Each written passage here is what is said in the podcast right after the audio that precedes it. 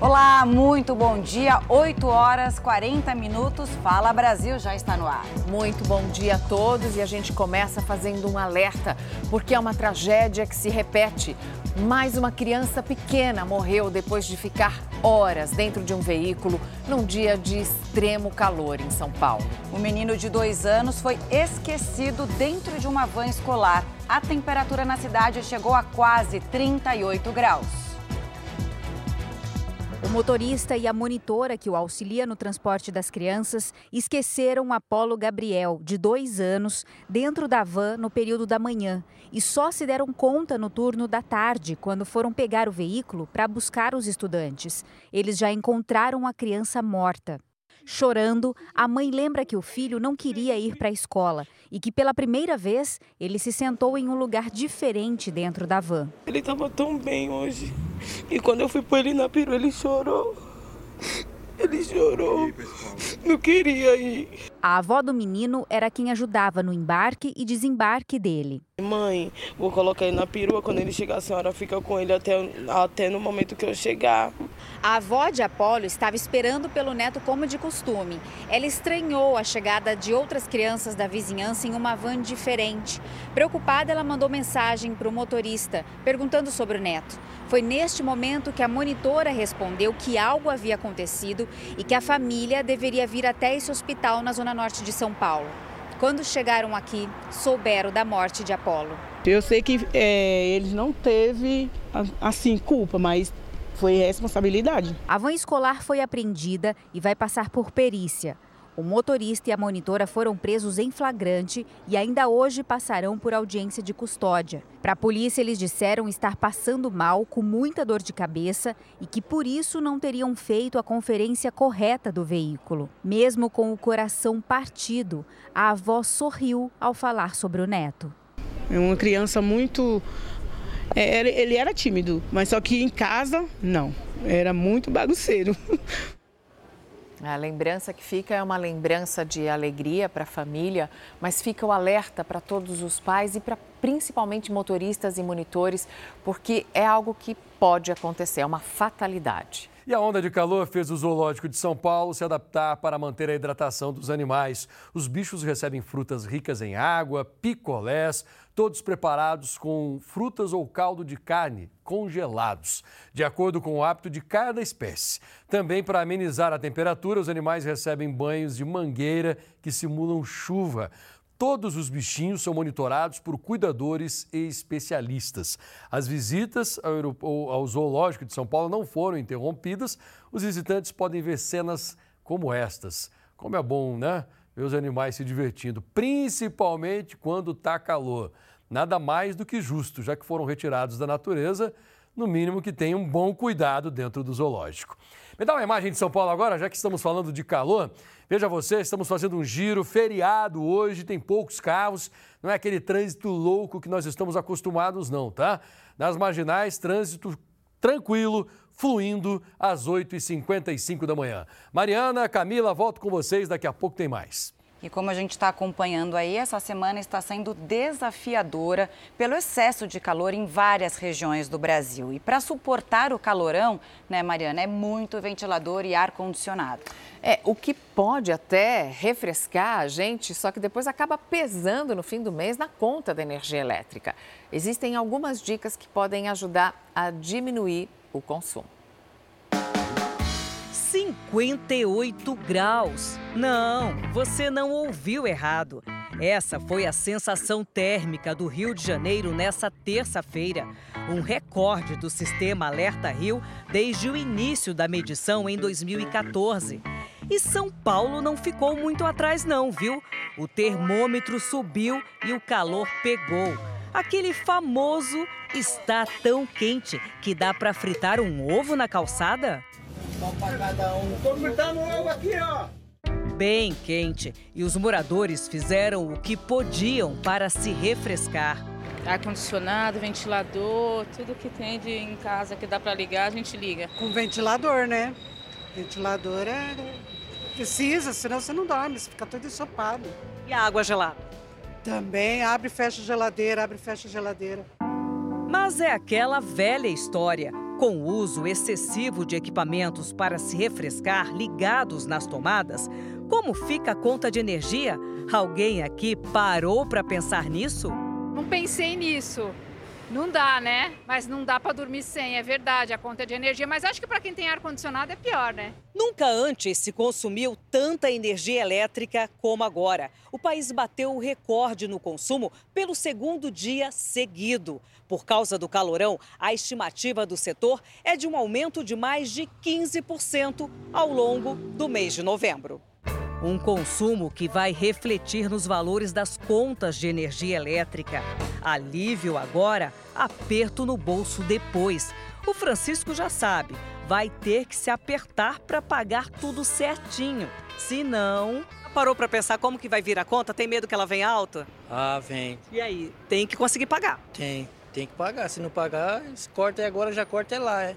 Nem corta mais no, no, nos cabos e não tem para onde correr.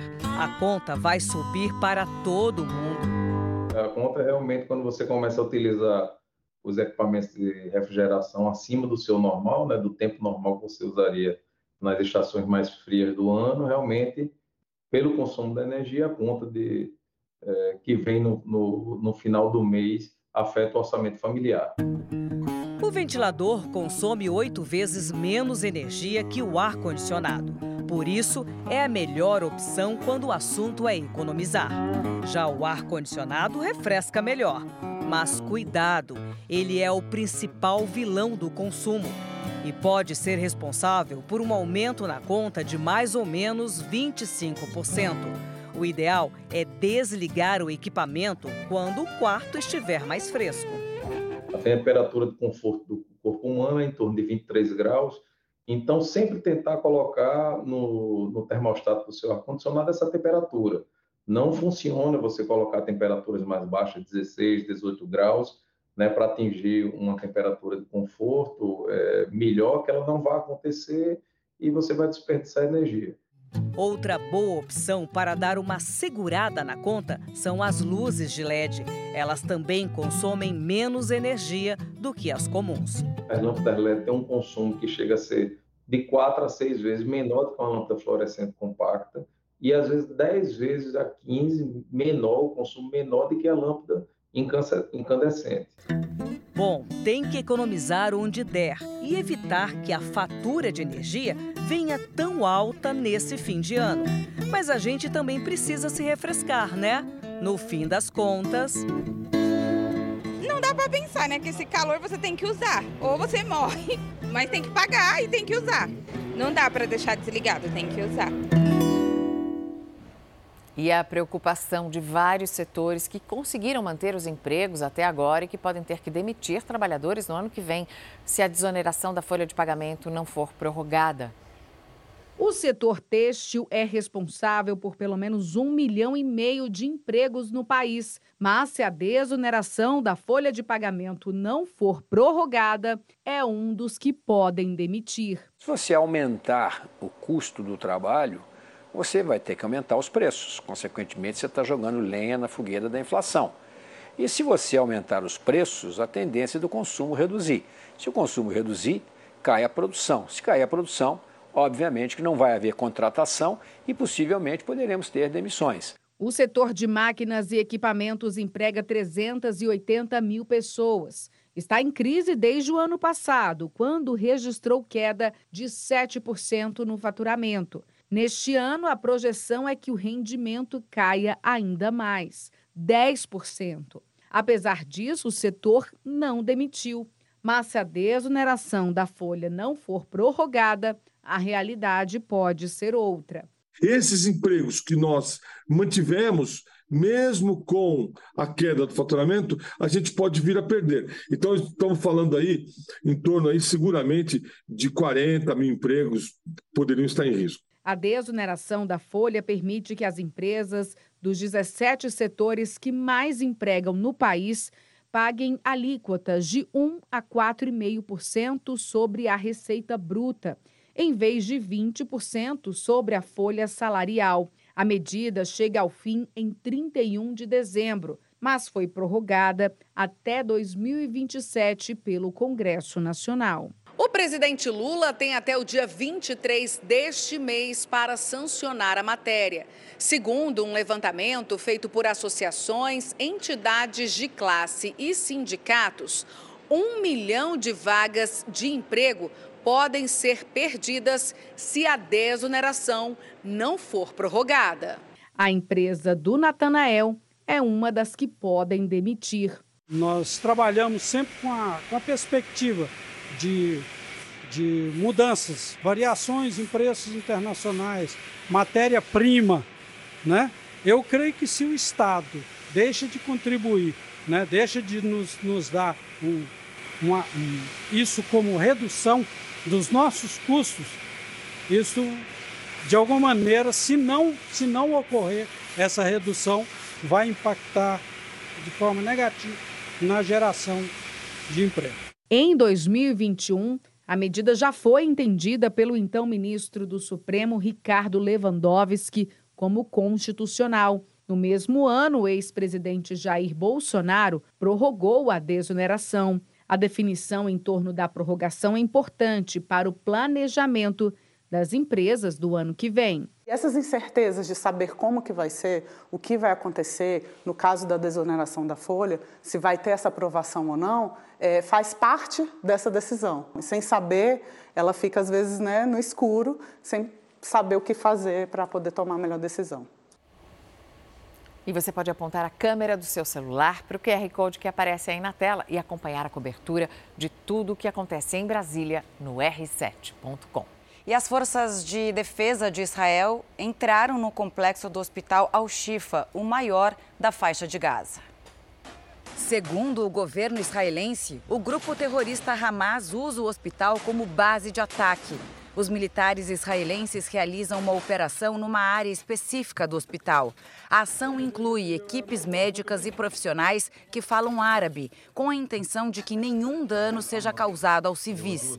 Em comunicado, Israel destacou estar em guerra contra o Hamas e não contra a população de Gaza. As forças de defesa de Israel pediram que os militantes do grupo terrorista escondidos no hospital se rendam.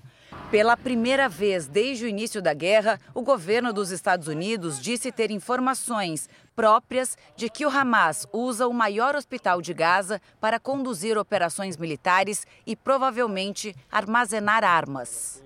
Passa a mão. E mesmo depois das críticas que recebeu, o presidente Lula voltou a comparar o Estado de Israel ao grupo terrorista Hamas. Foi durante a recepção aos brasileiros e familiares que deixaram o conflito na faixa de Gaza. Os 32 repatriados passaram a primeira noite no hotel de trânsito da Força Aérea em Brasília. Eles receberam atendimento médico e vacinas. O avião presidencial pousou na base aérea de Brasília perto da meia-noite. Os repatriados foram recebidos pelo presidente Lula e ministros do alto escalão do governo. O presidente Lula voltou a comparar mais uma vez a ação de Israel com as ações terroristas do Hamas. Aos 78 anos de idade, eu já vi muita brutalidade, já vi muita violência, eu já vi muita irracionalidade. Mas eu nunca vi, sabe, uma violência tão bruta, tão desumana contra inocentes.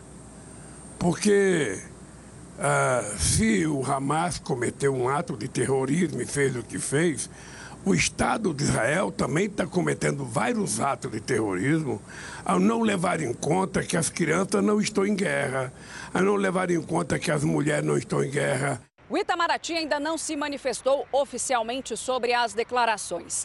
A fala do presidente contradiz o clima cordial de negociação internacional estabelecido desde o início da guerra.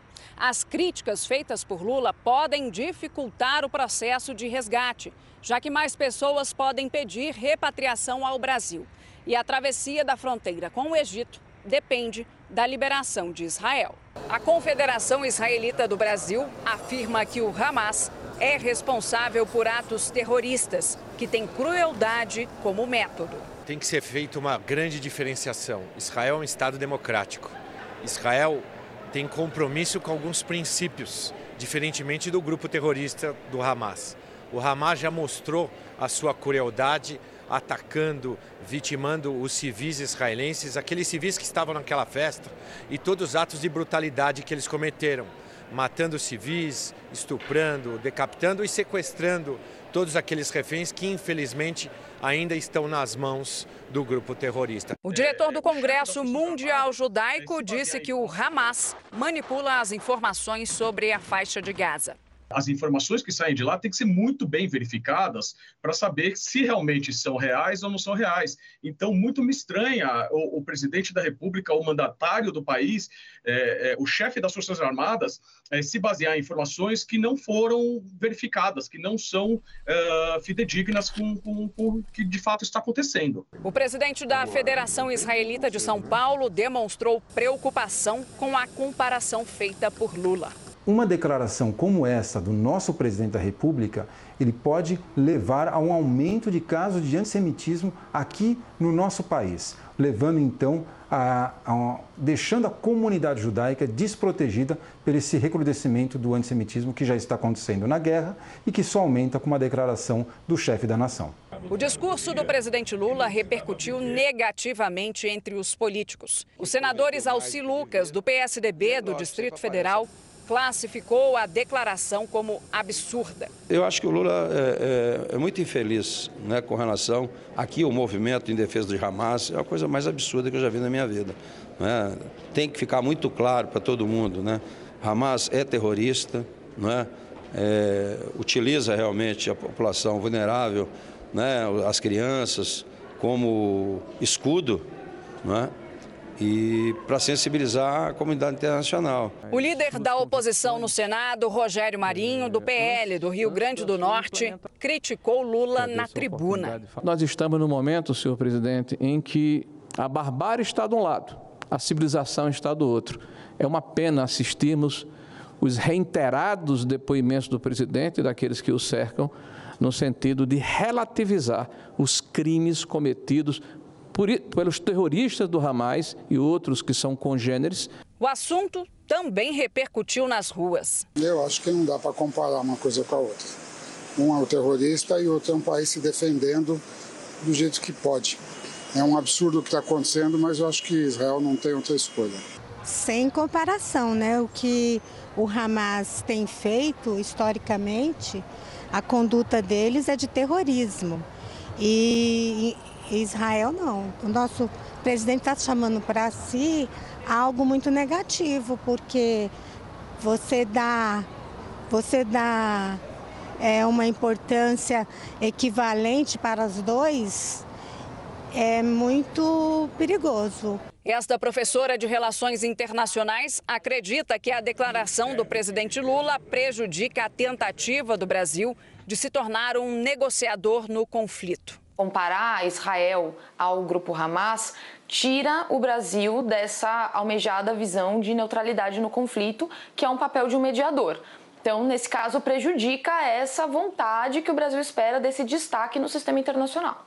Já este professor de Relações Internacionais destaca que as ações do Hamas buscam prejudicar a imagem de Israel junto à comunidade internacional. Isso está longe de ser parecido, primeiro, que é um Estado, segundo, que é, não leva em consideração o fato de que o próprio Hamas impede a população palestina de sair das regiões em conflito para justamente servir de escudo humano, para justamente serem mortas e poderem eh, culpar uh, Israel. O professor de Sociologia e Relações Internacionais acredita que as falas podem trazer problemas diplomáticos ao Brasil. Uma guerra é muito complicado um, um presidente, um chefe de Estado, uh, fazer uh, declarações polêmicas, porque isso pode deflagrar problemas diplomáticos, né, que envolvem relações comerciais. E nesse momento o Brasil precisa não criar mais polêmicas, mas sim buscar uh, consensos.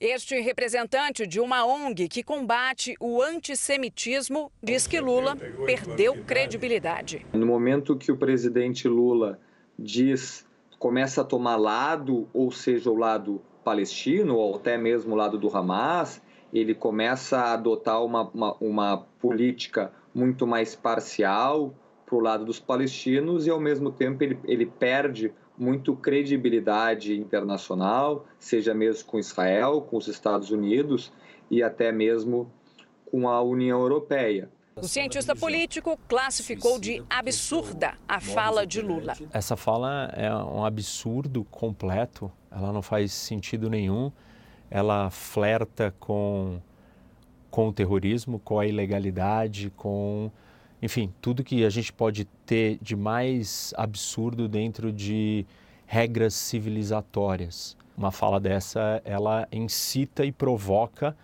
é, um tipo de pensamento que não cabe no Brasil, que não faz parte da realidade brasileira. Vamos falar agora de um caso que choca todo mundo, daquele menino de dois aninhos que foi esquecido dentro de uma van escolar. O motorista e a monitora foram presos. Quero perguntar agora ao vivo para Beatriz Casadei se eles já passaram pela audiência de custódia, porque nesta audiência o juiz vai decidir se eles vão continuar presos ou não.